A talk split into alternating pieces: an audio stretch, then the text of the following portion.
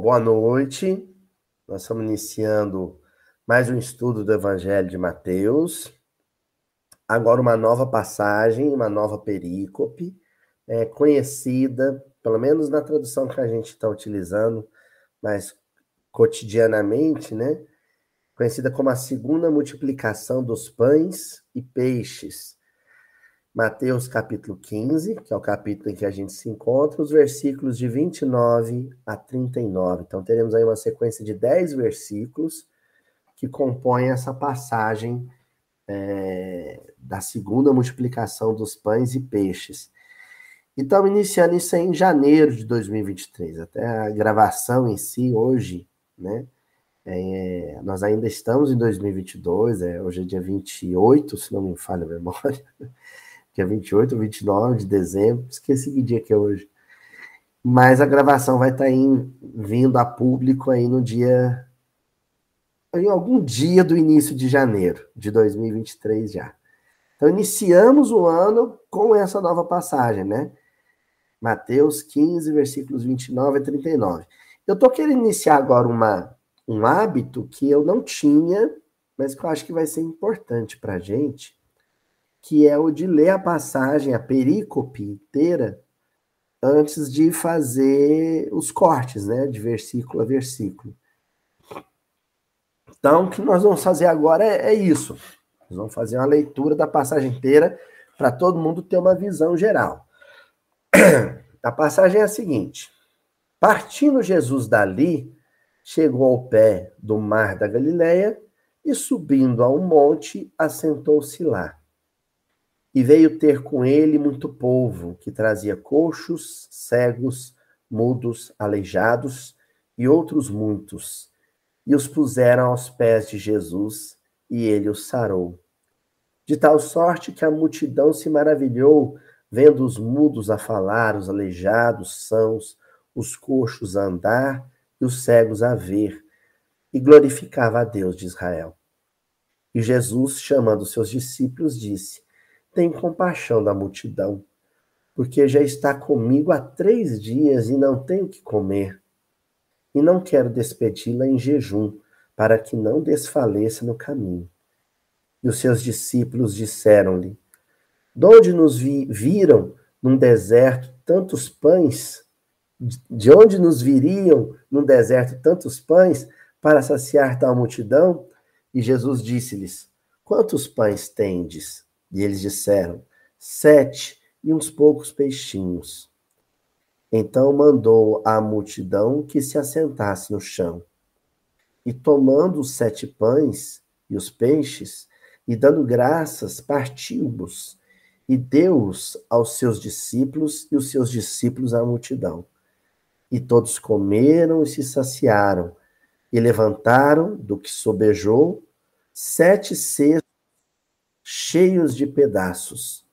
Ora, os que tinham comido eram quatro mil homens, além de mulheres e crianças. E tendo despedido a multidão, entrou no barco e dirigiu-se ao território de Magdala. Bom, o versículo que nós vamos estudar hoje é o versículo 29, mas era importante a gente ter visto primeiro a passagem como um todo. Antes de da gente aprofundar na, nos trechinhos do versículo 29 que eu quero destacar, eu queria chamar a atenção uma característica do, do, do livro de, de Mateus, né? Uma característica, aliás, é, essa é uma característica do livro de Mateus, mas que vai desaguar num propósito do que é, que é comum aos quatro evangelhos. O livro de Mateus é um livro que recorrentemente ele toca na questão da desigualdade social e da desigualdade de sortes. Né? A gente vai trabalhar essa questão sobre a sorte ou destino, né? se podemos usar esse termo, ou a, a trajetória de vida de, de, das pessoas, né? E a diferença entre algumas trajetórias de vida e outras. E, Mateus, ele recorrentemente toca nessa questão. É uma característica do evangelho dele. Né? o muito rico e o muito pobre, o muito saudável e o muito doente, o, o, o que tem uma família harmonizada e o que tem uma família em desajuste, né? O, o muito instruído, muito culto e aquele que não tem instrução. Então ele vai trabalhando esses extremos o, o tempo todo. E também essa questão que eu estava falando da sorte, né? Aquele que tem uma trajetória de vida cheia de tropeços, de percalços, de desafios, de dificuldades, é, e aquele que tem uma trajetória de vida mais tranquila, sem grandes sobressaltos, sem grandes problemas, né? Ele vai trabalhando com essas noções, com essas, com essas diferenças, com essas distâncias, no, no que diz respeito à vida é, mais intensa e à vida mais branda, mais tranquila, né? mais sossegada, se é que o termo sossego cabe aqui. Por que, que eu disse que essa característica do Evangelho de Mateus, ela se liga ao evangelho, ao, a um propósito que é dos evangelhos como um todo, dos quatro evangelhos canônicos. É... Bom, eu vou começar a explicar isso melhor, primeiro apresentando esse livro aqui, sei se todo mundo está conseguindo visualizar, vou mostrar aqui, mais distante, ó. Esse aqui é um livro do Warren Carter, que se chama O Evangelho de São Mateus, comentário sociopolítico e religioso a partir das margens. Esse livro, o Carter, ele trabalha como o, o componente marginal, ele é constante na narrativa de Mateus. O que é esse componente marginal? As margens aqui da, da noção sociopolítica, né? Então, é, o miserável, o doente, a mulher, a viúva, órfão, são os elementos marginais que o Warren Carter está mencionando. Né? Eles são o personagem principal do Evangelho de Mateus. Os marginais da sociedade, né? aqueles que estão à margem da, do poder sociopolítico do controle sociopolítico, da, da, da, da, da autoridade sociopolítica, né? esses que são considerados seres humanos menores, é, menos importantes aos olhos dos poderosos, entendeu? É por isso que ele diz que é o evangelho, esse é um comentário sociopolítico a partir das margens, né? sob a ótica das margens, o olhar das margens. Isso é muito importante. Porque Jesus, ele se posiciona no mundo, ele se situa no mundo quando encarna como um indivíduo marginal. Ele se posiciona com os marginais e como um indivíduo marginal, sem poder político, sem posse financeira, né, sem prestígio social, e andando com esses párias, com esses deserdados da sorte. Né? Ele se posiciona com esse pessoal. Por que, que essa, essa noção é importante para essa passagem que nós estamos falando aqui? Porque quando o Warren Carter, nesse livro, ele vai mencionar o porquê de uma segunda multiplicação de pães e peixes, ele apresenta dois motivos. Primeiro, e é, é razoável pensar nisso, que esse episódio tenha acontecido mais de uma vez. Isso também é muito comum, né? Isso explica por que Mateus tinha lembranças tão vívidas da narrativa do Sermão do Monte, né, do, dos episódios de cura, porque eles aconteceram, eles se repetiram várias vezes. Isso possibilitou ao evangelista registrar a cena de forma mais viva, né? Então é possível que esse episódio da multiplicação de pães e peixes tenha acontecido mais de uma vez. E segundo, porque existe uma mensagem contida nessa passagem que precisa voltar à tona ou voltar à pauta de discussão da narrativa de Mateus mais de uma vez. Entendeu?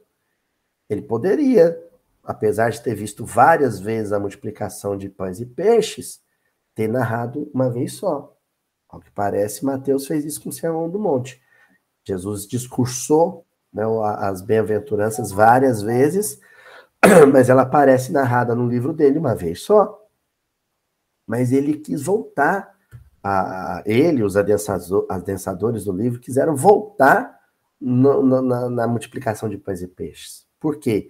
Existe uma mensagem contida ali, uma mensagem central contida ali, que ele quer que assuma um formato de estribilho.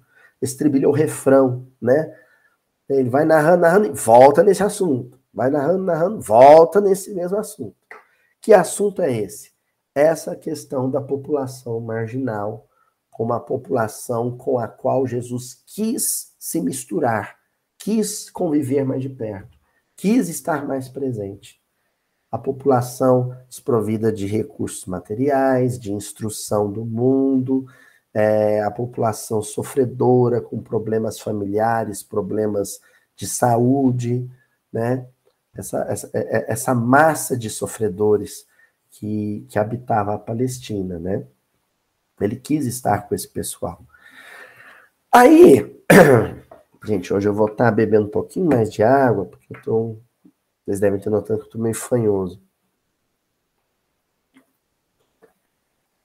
Aí o que acontece é que o N.T. Wright, né? Vou mostrar esse livrinho aqui, ó. Alguns de vocês, que o pessoal que acompanha na internet, principalmente, vai estar tá lembrado desse autor, que ele que fez aquele livro sobre Paulo, né? Sobre os mundos de Paulo, os três mundos de Paulo e ele ficou bem conhecido no espírita, né? Porque o, o Haroldo Dutra usou bastante ele em algumas palestras. Então, o N.T. Wright, ele tem é, um livro que se chama Como Deus se Tornou Rei. É um título estranho, Como Deus se Tornou Rei. É um título estranho, mas quando você vai ler o livro, aí você percebe que não, que o título pode soar estranho, mas a ideia ela é muito segura e muito profunda. O Wright ele parte do princípio de que os quatro evangelhos, apesar de terem características distintas, cada livro tem uma característica diferente, eles contam a mesma história. A história que eles contam é como Deus se tornou rei. Na perspectiva do Wright, Deus não tinha um reino no mundo nem mesmo o reino de Judá, né, o reino de a princípio de Salomão, de Davi e Salomão, depois o reino de Judá, o reino de Israel, esses reinos ali da, que, que, que foram formados a partir das doze tribos de Israel, nem eles eram reinos de Deus, né? Deus não tinha um reino no mundo, ele governava o mundo. Estou falando no passado para a gente pensar essa perspectiva histórica, né? linear. Então, ele governava o mundo, mas não tinha um reino no mundo. Só que esse reino que Deus queria ter no mundo não era, não poderia ser e não era para ser um reino físico, um reino político, um reino é, concreto de, de palácio, castelo, soldados, súditos, coroa e trono. Não. O reino que deveria se estabelecer era um império psíquico. Era um domínio psíquico, espiritual, um domínio mental sobre uma coletividade de pessoas que não se circunscreveriam numa localidade, numa região, numa dentro de uma dada fronteira. Elas estariam em todo o globo, mas todas se reconheceriam súditas, entregues, sob o comando, sob a liderança e a autoridade desse rei que não estava no mundo. Ou estava no mundo, mas não como o mundo, né, da forma como o mundo reconhece. Entenderam? Esse processo de estabelecimento de um reino de Deus, né? Deus como um rei, no mundo também, entre os encarnados, se daria a partir do nascimento de Jesus. A função espiritual de Jesus seria de compor, constituir um grande reino de criaturas sob o império de Deus, sob o domínio mental de Deus. Entendeu? Não vamos confundir com a noção de governo do, da terra, de, de, de, de quem reina no, no mundo uh, a partir de uma ótica cósmica. Não é isso que nós estamos falando. Nós estamos falando de que no mundo tem quem se entrega a Deus e quem não se entrega a Deus. Quem está sob o domínio dos homens e quem está no sob o domínio de Deus. Esse reino é o reino que, que é composto por criaturas que estão que se curvaram perante Deus e disseram: Você é meu rei. O Senhor é meu rei. Tá certo? Por isso que o livro se chama Como Deus se tornou rei. Essa narrativa de como Deus se tornou rei é a que se encontra nos quatro evangelhos. A história do nascimento de Jesus até a crucificação de Jesus é a história de, né, como Jesus foi arrebanhando, constituindo e compondo um reino para Deus. A partir de homens encarnados, homens no mundo. Tá? Bom, eu fiz essa explicação toda, essa introdução todinha. É, tendo o versículo né, de fundo, o versículo 29, e agora vocês vão começar a entender a lógica disso tudo que eu falei. Então, o versículo que nós vamos estudar hoje é: Tendo partido dali, Jesus chegou junto ao mar da Galileia, subiu a um monte e permaneceu assentado lá. O mar da Galileia é o símbolo o símbolo geográfico, o signo geográfico que representa a composição deste reino psíquico de Deus no mundo. Esse movimento de subida ao monte e assentar no monte, né? E a população ela vai se organizar, aquela multidão vai se organizar aos pés do monte, né? Aos, aos pés de Jesus, que estava na parte mais alta do monte, é a, a, o, o signo, o símbolo da majestade, do trono. O monte é o trono. Porque o mar da Galileia, gente, ele fica em torno de dois, dos 213, 214 acho que 212, 213. 212, 213 metros abaixo do nível do mar. Né? Vocês estão vendo aqui a topografia, ó, vai ajudar a entender isso. Isso aqui é a Palestina toda, ó. Isso aqui é a costa do Mediterrâneo, né? Aí quando você vai se afastando da costa, você começa a subir uma cadeia montanhosa, uma cordilheira mesmo, né? Que pega toda a parte central da Palestina, né? o Planalto Central da Palestina. Aí depois, você começa a descer. Tá vendo aqui, ó? Em direção ao Vale do Jordão. Vale do Jordão, ele tem duas extremidades, ó. Numa ponta está o Mar da Galileia, onde Jesus vivia com os discípulos, Aí o Rio Jordão vai atravessando todo o vale, e no outro extremo está o Mar Morto. Tá acompanhando? E depois, aqui, por exemplo, você vai ter as colinas de Golã, né? Aí depois vem a outra cadeia montanhosa em direção ao deserto, né? Aí você vai ter o deserto da Judéia, o deserto da Arábia, né? E caminhando em direção ao Oriente. Então, aqui é o ponto mais baixo da topografia de Israel. Mais de 210 metros abaixo do nível do mar. Jerusalém ficaria aqui, no topo, na parte mais alta, cerca de 750 metros acima do nível do mar.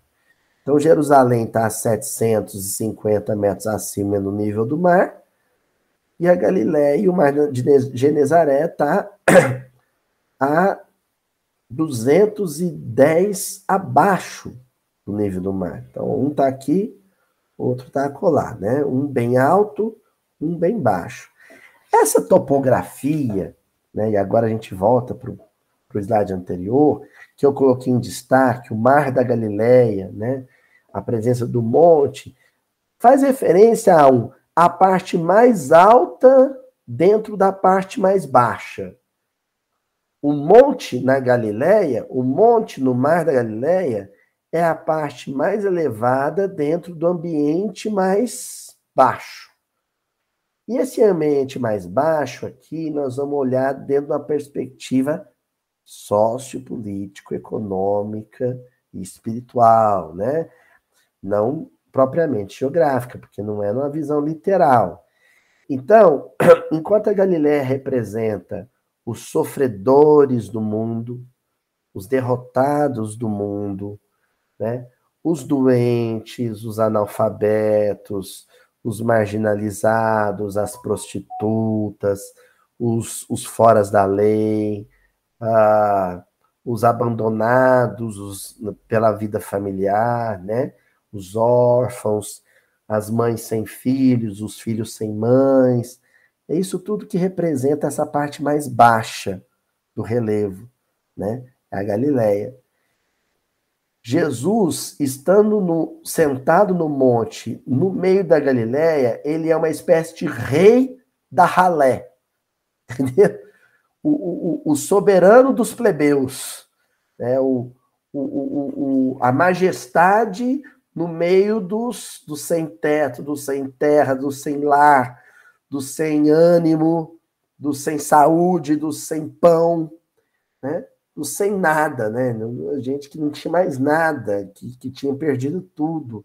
E Jesus ali, soberano entre eles. Entendeu? A imagem que o versículo tenta compor é essa, ó. Tendo parte dali, Jesus chegou junto ao mar da Galileia, ou seja, naquela região que representa o reino de Deus no mundo, né? A, a, a, a, coletividade, a comunidade de deserdados do mundo, de sofredores do mundo, de, de, de falidos do mundo, de perdedores do mundo. Jesus sobe a um monte e permanece lá sentado, ou seja, ele se posiciona como o, o, o Senhor, o rei dessa coletividade, dessa nação de sofredores, né? Porque ele é um marginalizado no mundo também. A topografia representa isso. O clero de Jerusalém, a aristocracia intelectual de Jerusalém, né, representa essa parte mais alta da sociedade, né? É aqueles que se vestem bem, são cheirosos, moram em casas muito boas, é, a vida familiar deles está tudo sob controle, eles têm uma saúde de touro, não, não adoecem nem nada, é, dinheiro sobrando, muito prestígio social, muita cultura. Ai, ai, né? A vida dos sonhos é o pessoal de Jerusalém, no, no topo, na parte mais, mais alta, aqui, né? Então, vocês estão percebendo essa discrepância? A topografia tenta ilustrar um processo que é, é, é, é, é sociopolítico, né? Porque a, só vai ter autoridade e poder nessa, nessa região quem tem uma vida é, física, uma vida material e uma vida social é, cheia de prestígio, cheia de facilidades, cheia de, né, de, de, de bonanças. Né? Enquanto aqueles que têm uma vida carregada de desafios e sofrimentos, e esses são os párias, são os marginais, né?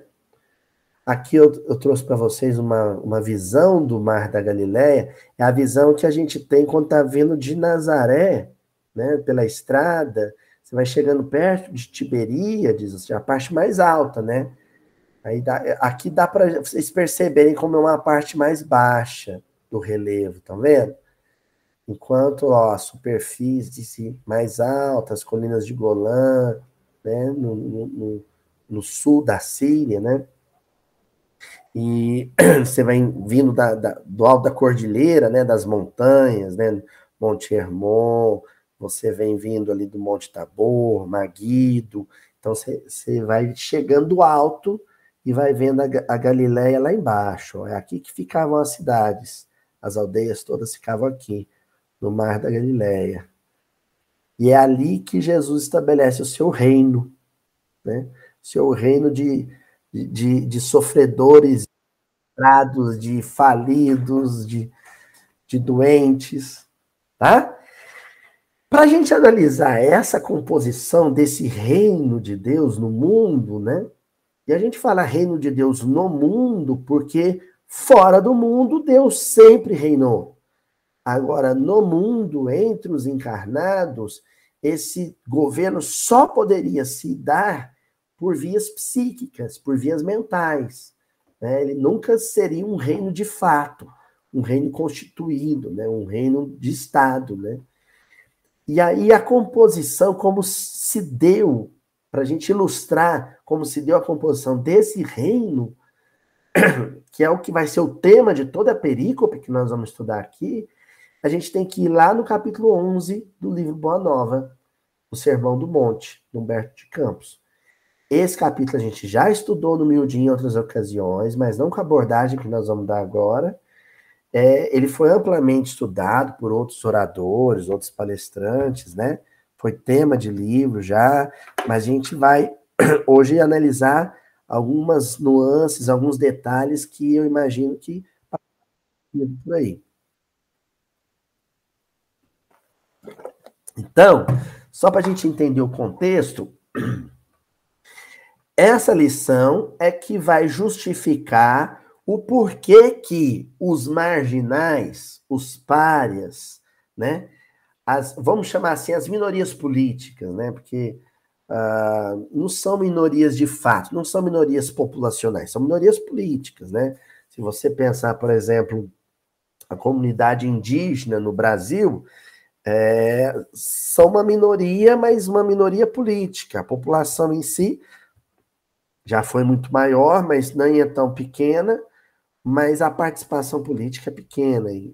Então, quando fala participação política também, a gente está falando de representatividade, de ter voz, de ser ouvido, seus anseios, suas necessidades, é, suas demandas serem ouvidas e abraçadas pela sociedade como um todo né? Então, o, o Mateus, ele só começa a prestar atenção nessas minorias políticas que o cercavam a partir do episódio que é narrado nesse capítulo 11 do livro Boa Nova.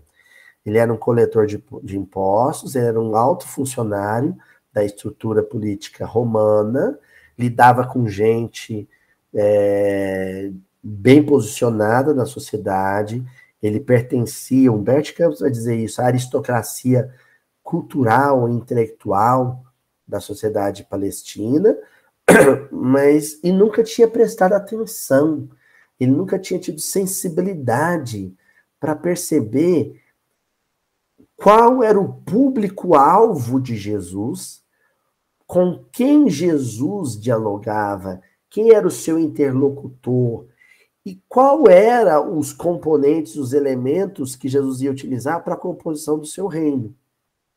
Ele não tinha percebido isso ainda. Nessa passagem é que a gente vai ter a descrição disso. Então, Humberto Campos narra assim: olha, difundidas as primeiras claridades da Boa Nova, todos os enfermos e derrotados da sorte, habitantes de Corazim, Magdala, Betsaida, Dalmanuta e outras aldeias importantes do lago enchiam as ruas de Cafarnaum em turbas ansiosas. Esse primeiro parágrafo, Humberto Campos descreve a passagem que nós estamos estudando. As cidades do lago, do lago, a região do lago de Genezaré, como uma região marcadamente, predominantemente ocupada por enfermos e derrotados da sorte. por que Jesus escolheu viver e transformar é, a Galileia, a Galileia do Lago de Genezaré, na, na, é, no seu quartel-general, no seu QG, porque ali se concentravam todos os enfermos e derrotados da sorte.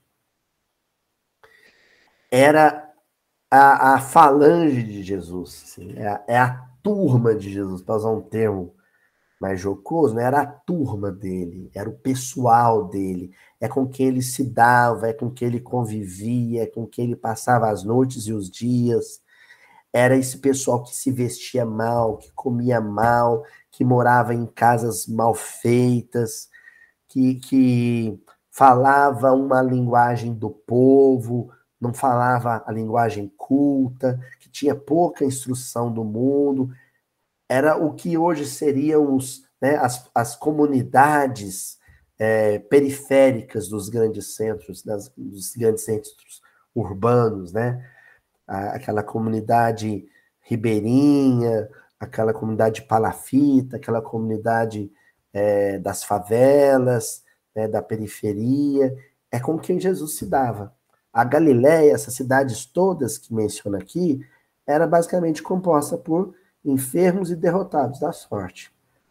Ou não tinha saúde física e nem saúde psíquica, então eram loucos, dementes, perturbados, depressivos, melancólicos, ansiosos, ou doentes físicos, né?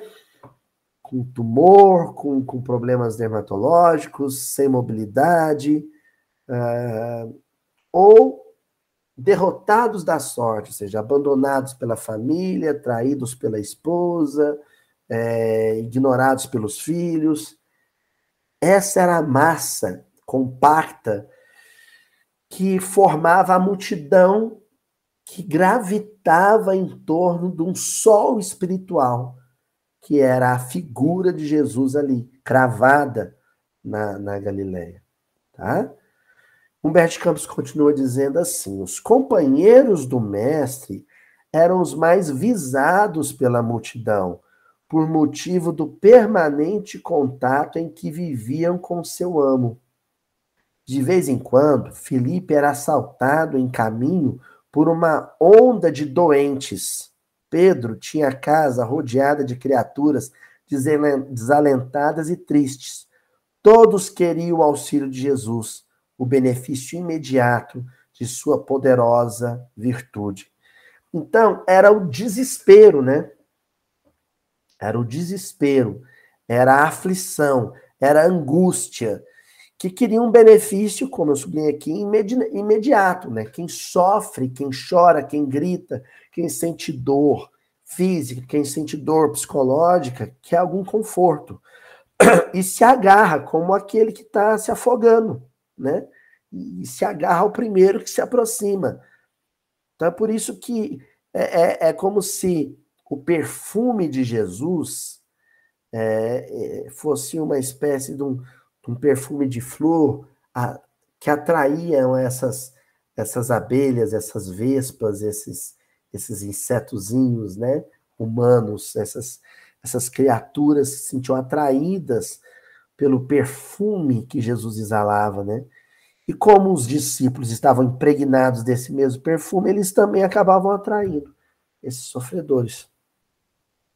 Jesus ele é um é como se fosse aquela lâmpada e aqueles mosquitinhos, né, aquele bicho da luz, né, é, rodando em volta da lâmpada, né, atraídos, hipnotizados pela luz né, que, que, que ela irradia.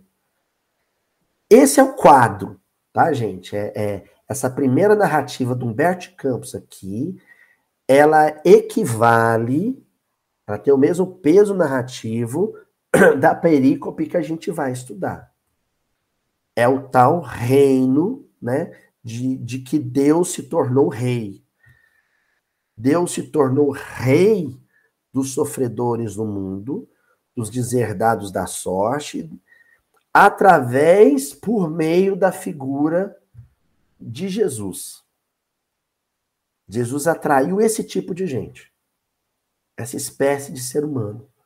Eu estou dizendo assim porque nós estamos falando de uma sociedade totalmente fragmentada em, em, em castas, em camadas, em categorias, e essas camadas praticamente intransponíveis.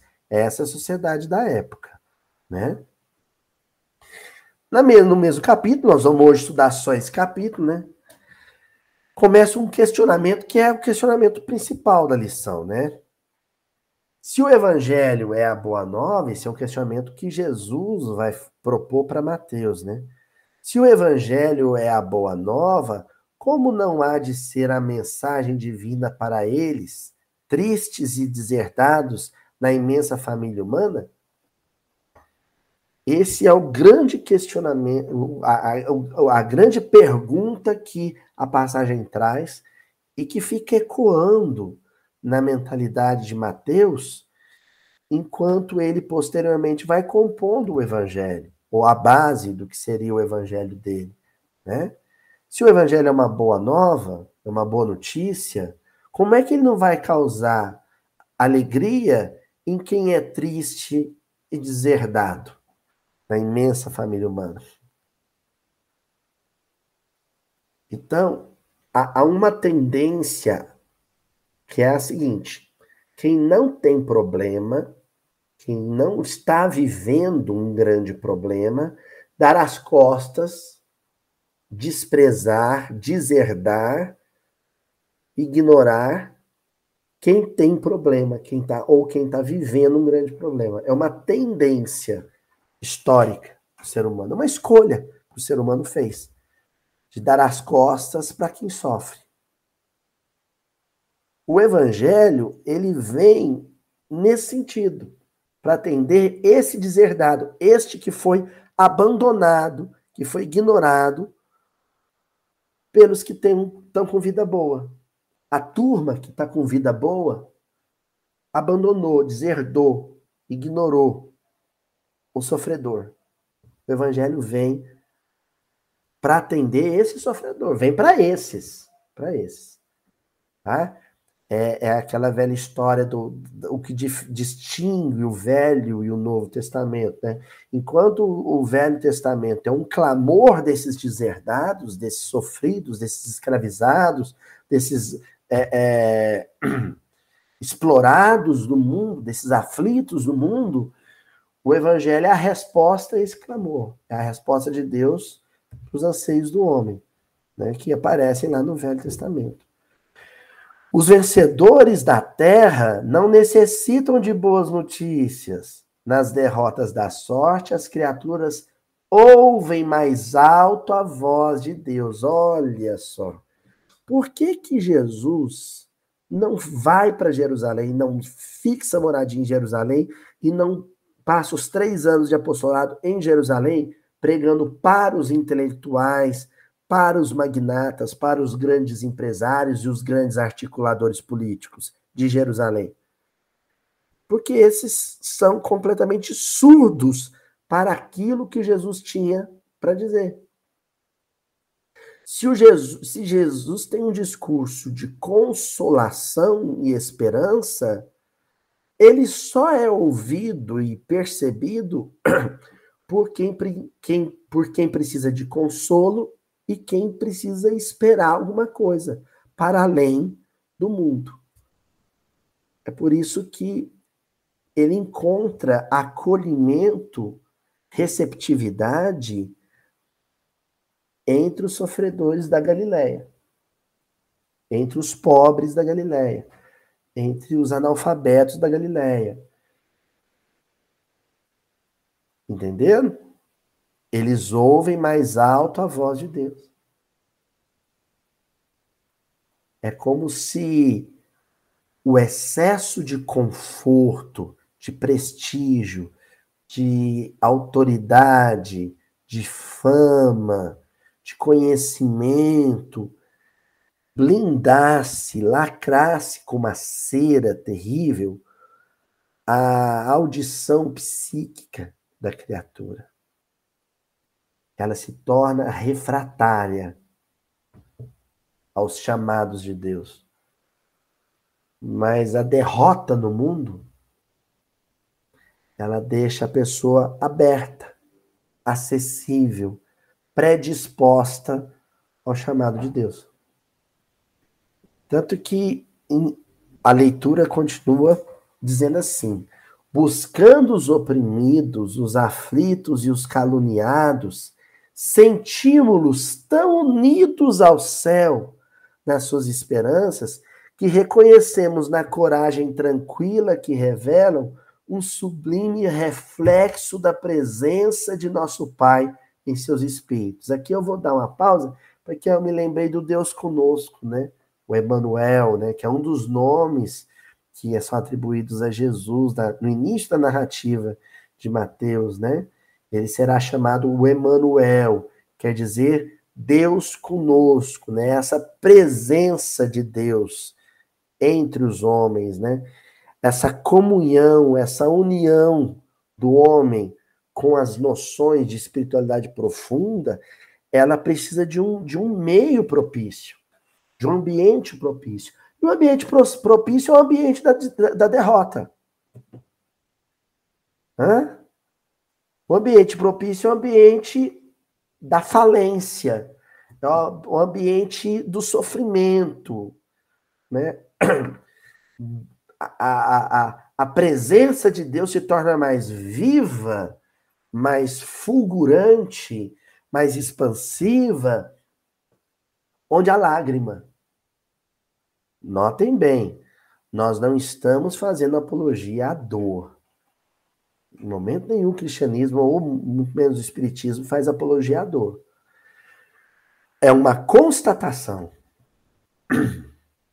É uma constatação. Aqueles que têm conforto, poder, dinheiro, saúde no mundo, estão tão ocupados com a preservação desse status de coisas, estão tão ocupados, absorvidos, apreendidos pela a, a, a, necessidade de manter a saúde, o dinheiro e a posição, que não sobra espaço, não sobra brecha, não sobra uma fenda por onde Deus possa entrar. Agora, quem perdeu tudo, quem não tem mais nada, é um salão vazio, né? É um, é um, é salão. Olha, põe o móvel que quiser aqui dentro, habita quem quiser, ocupa quem quiser. Eu estou totalmente disponível. Né? E é ali que Deus se instala. Finalizando esse parágrafo, ó. Já observaste algum vencedor do mundo com mais alta preocupação do que a de defender o fruto de sua vitória material? Gente, esses dias é uma coisa que ficou pública, então não tem importância eu comentar aqui, né? Comentar com, com caridade, mas vamos comentar. Eu vi uma matéria uma matéria na, na, na, na televisão que é a seguinte: um, um rapaz tinha uma Lamborghini, um carro assim, que, que compra umas 10 casas dessas, dessa que eu moro aqui. E aí ele foi num shopping, e quando chegou nesse shopping, tinha duas vagas, ele parou o carro no meio da faixa que dividia as duas vagas. Ou seja, o carro dele estava ocupando duas vagas. Aí, uma, uma moça, celebridade aí, viu aquilo, ficou indignada, escreveu um bilhete, né, perguntando assim: essa sua Lamborghini te dá o direito a duas vagas? E pregou no carro. Quando o rapaz chegou e viu o bilhete, ele ficou mais indignado ainda. Né? De ser cobrado, né? era um shopping de alto luxo, né? Foi cobrado por um, um igual, né? É, por alguém na, do seu estamento, né? Ele pegou e gravou um vídeo público lá para explicar. Então ele explicava o seguinte: olha, eu ocupei as duas vagas porque o meu carro é muito caro. Se eu parar numa vaga, vai vir alguém que vai parar do lado, e esse alguém pode arranhar a minha porta. E o conserto da minha porta é muito caro. Esse alguém não vai conseguir pagar o conserto e eu vou ter que arcar com o prejuízo. Então, eu paro nas duas vagas para não ter essa preocupação. E ele ainda diz assim: pessoas que têm carros como o meu fazem isso, é comum fazer isso. Né? E aí ele ainda fica indignado e diz para para celebridade lá que postou o, o bilhete e diz assim: é, e esta pessoa que deixou esse bilhete, o tempo que ela gastou deixando esse bilhete, postando esse bilhete, ela devia era trabalhar para enriquecer, gastar esse tempo trabalhando e tendo ideias boas para enriquecer e um dia, quem sabe, poder comprar um carro como o meu. dizer, é, é, é, é, é um coração que está tão centrado no carro que comprou e na preservação da integridade física da lataria do carro que comprou, que ele não tem outra ocupação, outra a, a não ser a de proteger o bem, de garantir a posse e a integridade do seu bem. É o que fala aqui no final, olha. Já observaste algum vencedor do mundo com mais alta preocupação do que a de defender o fruto de sua vitória material? Está totalmente comprometido com isso. Fechado com isso, né? Defender o fruto de sua vitória material.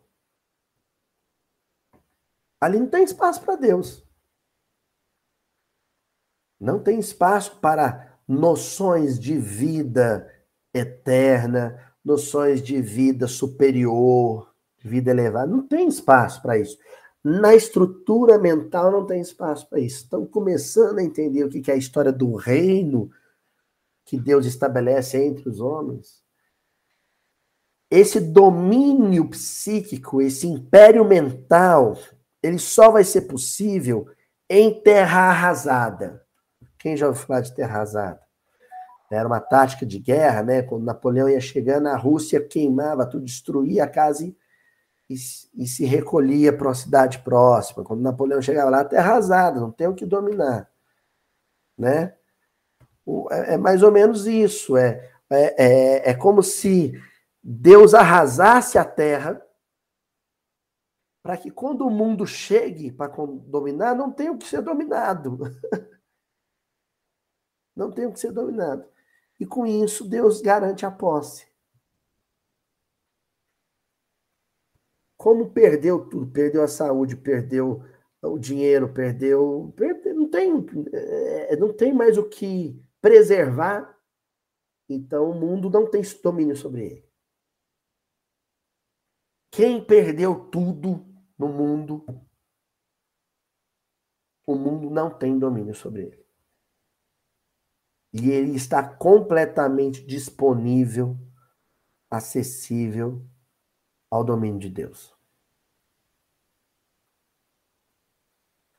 Continuando, ó.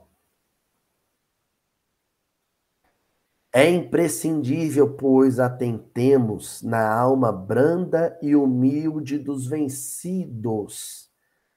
Para os seus corações, Deus carrega bênçãos de infinita bondade esses quebraram os elos mais fortes que os acorrentavam às ilusões e marcham para o infinito do amor e da sabedoria. Eu sublinhei, né? Quebraram os elos ou as correntes, né? Das ilusões. É um processo de desilusão, são desiludidos. A desilusão é um processo divino. Quem nos desilude é Deus. Toda desilusão, desilusão profissional, desilusão amorosa, desil... é positiva. Sinal que você estava iludido e deixa de estar iludido. É o fim da ilusão, do fascínio, né? da hipnose, do transe. Você sai do transe, sai da hipnose, você adquire uma coisa chamada lucidez. Quem perde tudo se torna lúcido. Pé no chão, sabe o que é real, sabe o que tem valor de fato. E se torna mais livre. Agora, quem, quem vive de artifícios, o diploma, o título, o, o cartão de crédito, o, o, o, contrato, né? O, como é que se diz? A, a escritura. Isso tudo é, dá uma ideia de, de, de, de felicidade que é falsa. À medida que tudo isso vai virando pó, você vai se desiludindo. Você vai começando a ver o que, que é verdadeiro, o que, que é real. Que não é nada disso. A fama, isso é tudo uma fantasia, uma ilusão. O leito de dor a exclusão de todas as facilidades da vida, a incompreensão dos mais amados, as chagas e as cicatrizes do espírito são luzes que Deus acende na noite sombria das criaturas. Levi, aí Jesus dizendo para Mateus, hein?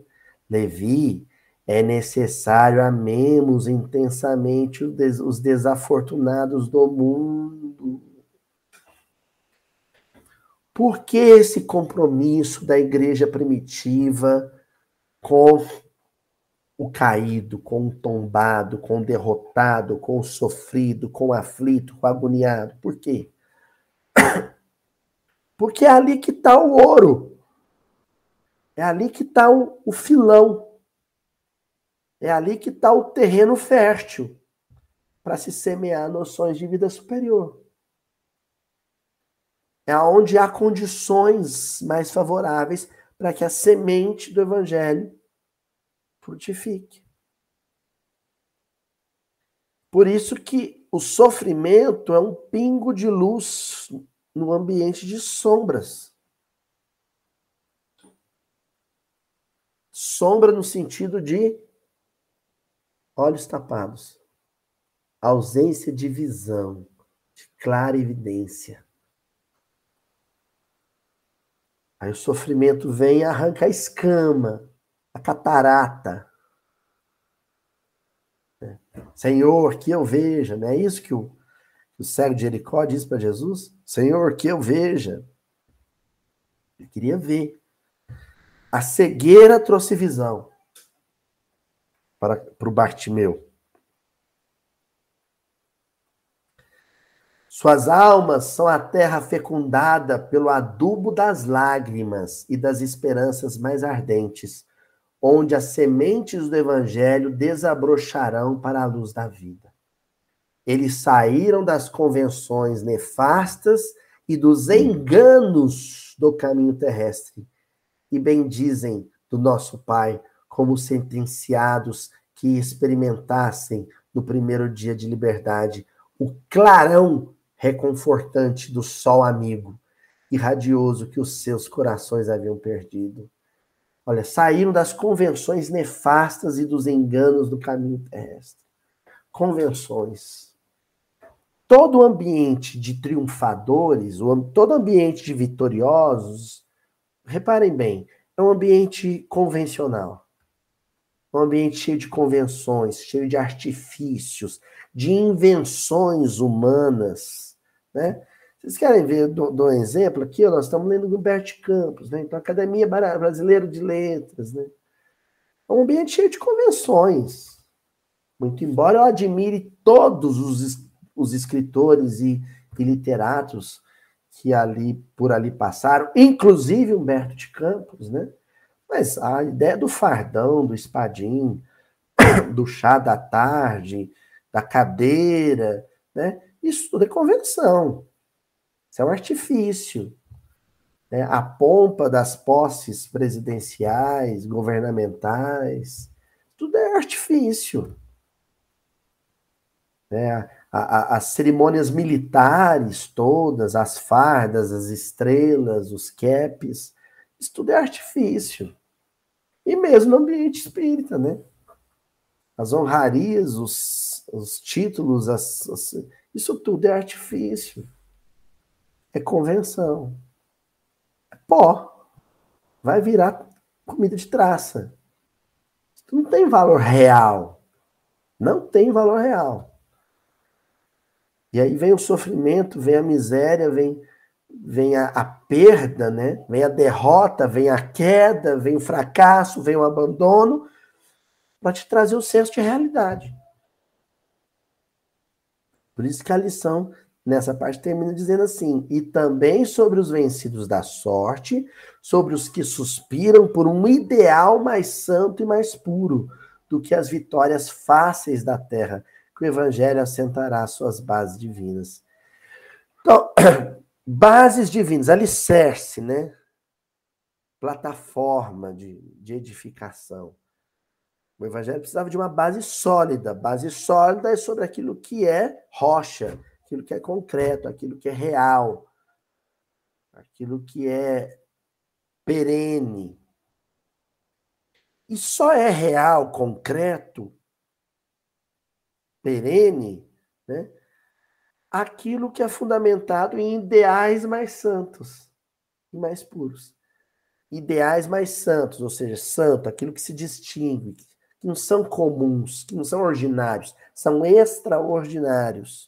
E puros porque não estão manchados por vaidades, por ambições, por caprichos se preserva disso tudo, se blinda em relação a isso tudo.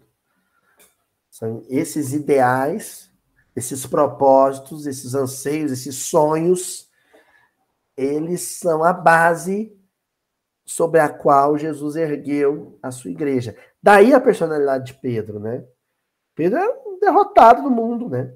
Personalidade tinhosa, tal custoso no começo, de problemas de relacionamento com os colegas. O que havia ainda de ilusão foi demolido ali, no momento do Calvário. No mais, Pedro era um homem que, perante os grandes do mundo, perante os 750 metros de altitude de Jerusalém, ele era um Zé Ninguém. Né? Um Pedro Pedreiro qualquer, para usar um, uma expressão boarquiana, né? Um Pedro Pedreiro, penseiro, esperando o trem, né? É a figura de Pedro ali. E é sobre ele que vai se erguer a igreja. Bom, e aí depois essa fala de Jesus com, com Mateus, né? Esse discurso de Jesus com Mateus, ele é definitivo, para as diretrizes da composição do proto-evangelho de Mateus. Aquele manuscrito que é mencionado lá no livro Paulo e Estevão, né? Que é a base do evangelho que a gente está estudando. Não poderia ser diferente, portanto, que esse evangelho, essa narrativa de Mateus, ela gravitasse em torno da figura das margens, das figuras marginais da sociedade do seu tempo. Né? Tanto que a, o final do capítulo 11, o Humberto Campos diz, termina dizendo: o crepúsculo descia num deslumbramento de ouro e brisas cariciosas. Ao longo de toda a encosta, acotovelava-se a turba imensa. Olha, perdão, é a passagem que nós estamos estudando do Evangelho, né? Muitas centenas de criaturas se aglomeravam ali, a fim de ouvirem a palavra do Senhor, dentro da paisagem que se aureolava dos brilhos singulares de todo o horizonte pincelado de luz. Então, olha só, enquanto o ambiente do templo em Jerusalém tinha um brilho artificial, né? era um brilho pro, pro, produzido pelo ouro, pela prata, pelo metal em si, né? pela seda. O ambiente onde essa turba se aglomera é um ambiente ornado por elementos naturais. que não tem dedo do homem, é obra de Deus. É o ouro da claridade do crepúsculo, né? É a graciosidade da brisa, a cariciosa brisa que vinha do próprio Mediterrâneo. Então, esse ambiente de comunhão do homem com a natureza, ele, ele é um ambiente verdadeiro, não é um ambiente artificial. Existia ali a presença de Deus através dos componentes naturais e a presença de Deus através da, da, da, da, da estrutura mental que compunha aquela turba. Muito embora a gente já tenha estudado aqui que a multidão, a turba em si, não tem o mesmo comprometimento do discípulo, mas a turba está um passo à frente do adversário, né? Enquanto a elite aristocrática, a elite econômica de Jerusalém era adversária, era antagonista, essa turba já se sentia atraída pela luminosidade de Jesus. Quem que eram eles? Eram velhinhos trêmulos, lavradores simples e generosos, mulheres do povo agarradas aos seus filhinhos. Entre os mais fortes e sadios, viam-se cegos e crianças doentes, homens maltrapilhos exibindo as verminas que lhes corroíam as mãos e os pés. Todos se comprimiam ofegantes. Então, é uma descrição forte do Humberto Campos, em que, em que ele quer dizer, de uma maneira poética, bela, que ó, era gente doente, gente que tinha mau hálito, gente que, que suava, não tinha, não sabia o que, que era banho, gente com a ferida lá, né, as, ver, as verminas que, que, que lhe corriam, corriam as mãos e os pés, ou seja, gente com bi, bicheira, né, que a gente fala aqui em Minas, né, com bicho, com verme, saindo da ferida porque não tinha tratamento, né? Gente mal vestida, homens maltrapilhos, gente mal vestida, com roupa surrada, tava com a mesma roupa lá há, há semanas, né?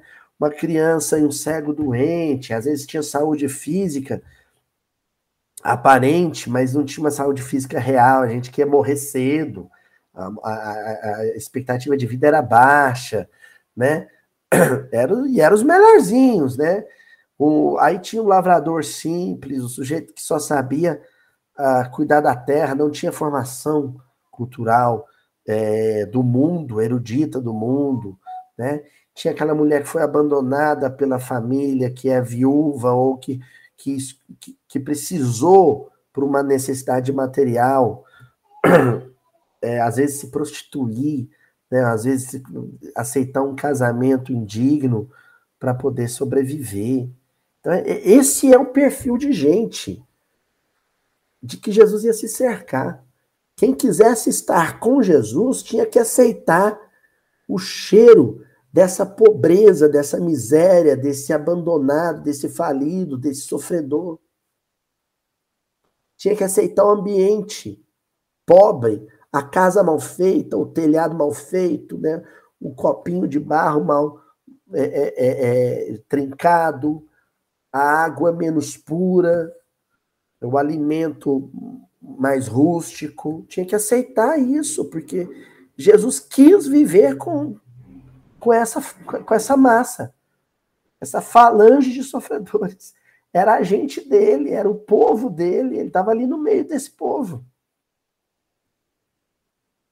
Ante os seus olhares felizes, a figura do mestre surgiu na eminência enfeitada de verduras onde perpassavam brandamente os ventos amigos da tarde. Aí nós temos a imagem do, tom, do trono, né? A eminência enfeitada de verduras, a eminência, né? o ponto mais alto ali, o, o montinho onde ele se assentou, que não era de, de ouro, não era de, de mogno, né? era de, de mato, de capim, onde per, perpassavam brandamente os ventos amigos da tarde, deixando perceber que se dirigia aos vencidos e sofredores do mundo inteiro, e como que esclarecendo o espírito de Levi, que representava a aristocracia intelectual entre os seus discípulos, na sua qualidade de cobrador dos tributos populares, Jesus, pela primeira vez, pregou as bem-aventuranças celestiais. Sua voz caía como bálsamo eterno sobre os corações deditosos, desditosos.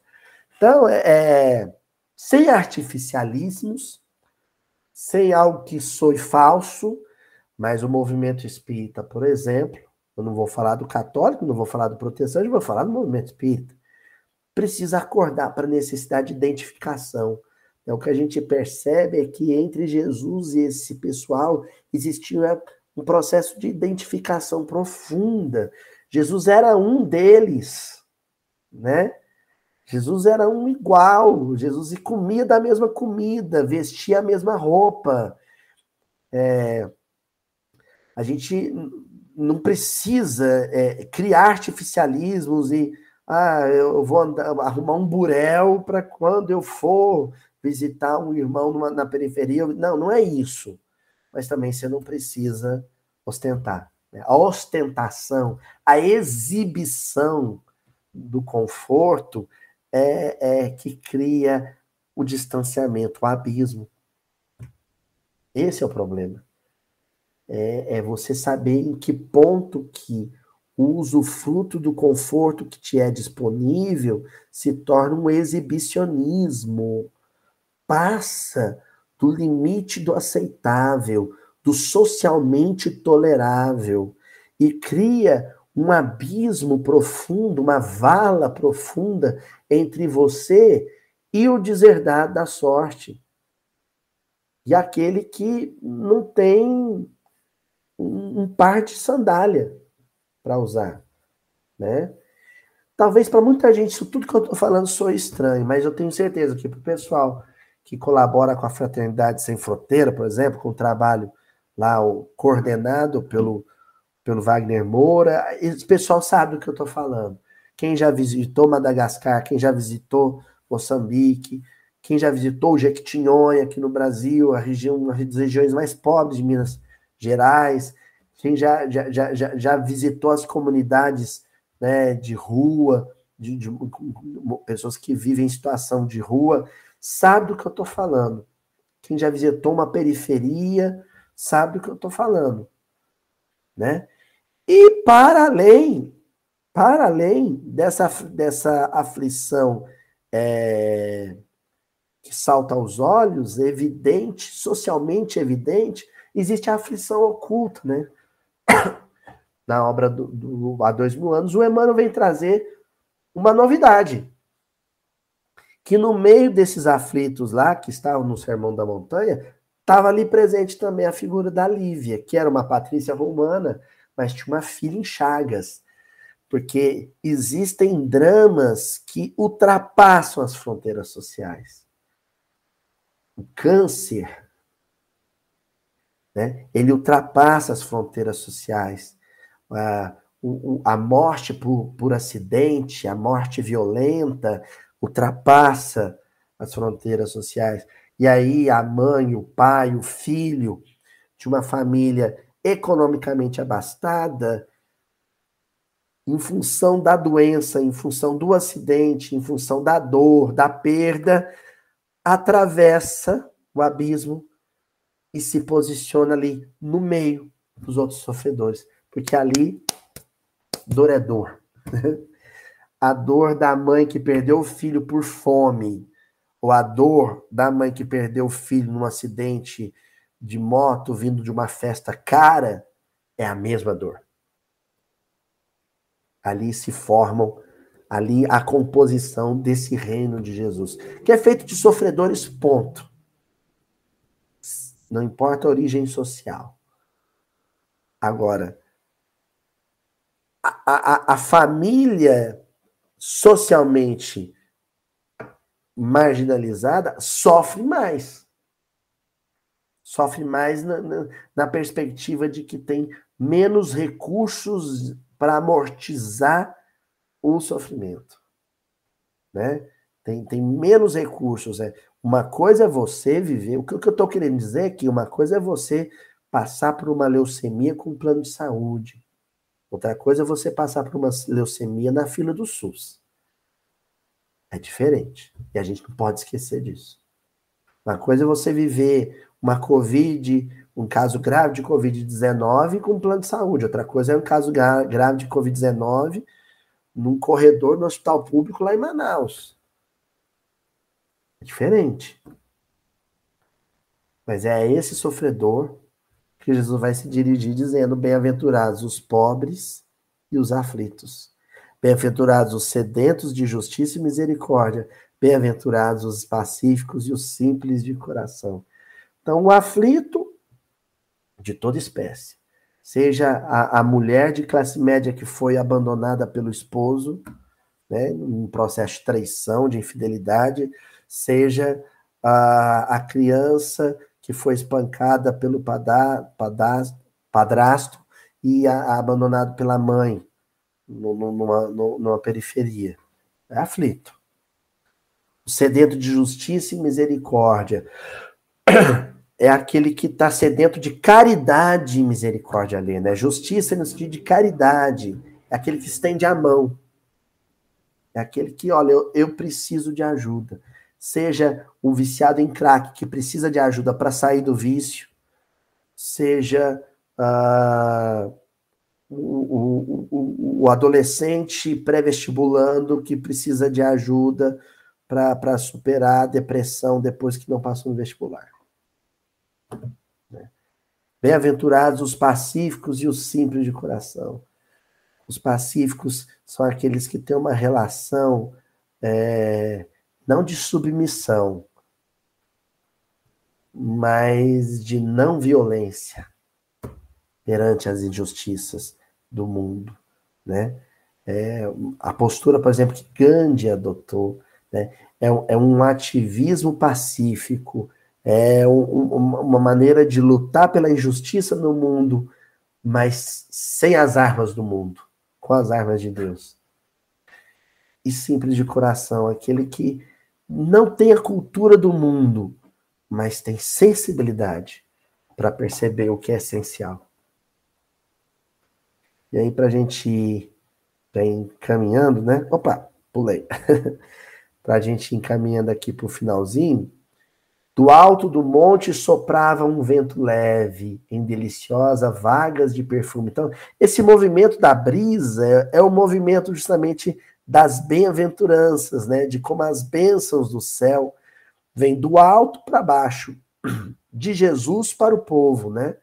Da parte mais alta para a parte mais baixa. Mas agora um alto e um baixo na perspectiva espiritual.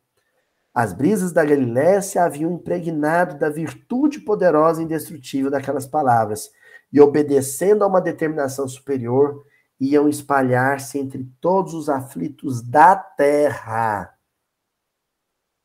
Aquele discurso, aquela postura, ela é atemporal. Esse é o ponto. Esse reino que se estabelece entre os homens a partir de Jesus, esse reino ele é espacial, ele, ele não se limita a fronteiras, ele se espalha pelo mundo e ele atravessa o tempo. Por quê? Porque o, o reino que se baseia em posses materiais, em títulos materiais, quando esses títulos, essas posses deterioram, o reino desaba junto. Agora, aquele que se baseia justamente na, na aflição, a aflição se perpetua e ele se perpetua junto. O sofrimento ele atravessou os séculos, né? Temos sofrimento hoje, no mundo, como tínhamos há dois mil anos atrás. Então, onde seja a alma carente de amparo espiritual, ali reina, reina o amor de Deus. Por isso que vai menciona os aflitos da terra, né? Muitas mães sofredoras e oprimidos, com suave fulgor nos olhos, lhe trouxeram os filhinhos para que ele os abençoasse. Olha só, é, é, é, é, estão sob o domínio dele, entendeu? É, é essa a ideia do reino. Essa, essas mulheres que levam as crianças nos braços para Jesus abençoá-las, elas são completamente entregues, elas são súditas dele. Né? Elas, não, elas não têm mais reis no mundo. elas não estão mais sob o domínio de rei algum do mundo. Elas são súditas do rei maior. Anciãos de frontes nevadas pelos invernos da vida lhe beijam as mãos. Então, olha, Deus se tornou rei. Cegos e leprosos, né? lembrando o, título do livro do, do N.T. Wright, né? Deus se tornou rei. Cegos e leprosos rodeavam-no com semblante sorridente e diziam: Bendito seja o Filho de Deus. Jesus acolhia-o satisfeito, enviando a todos o sorriso de sua afeição. Pronto, esse é o reino.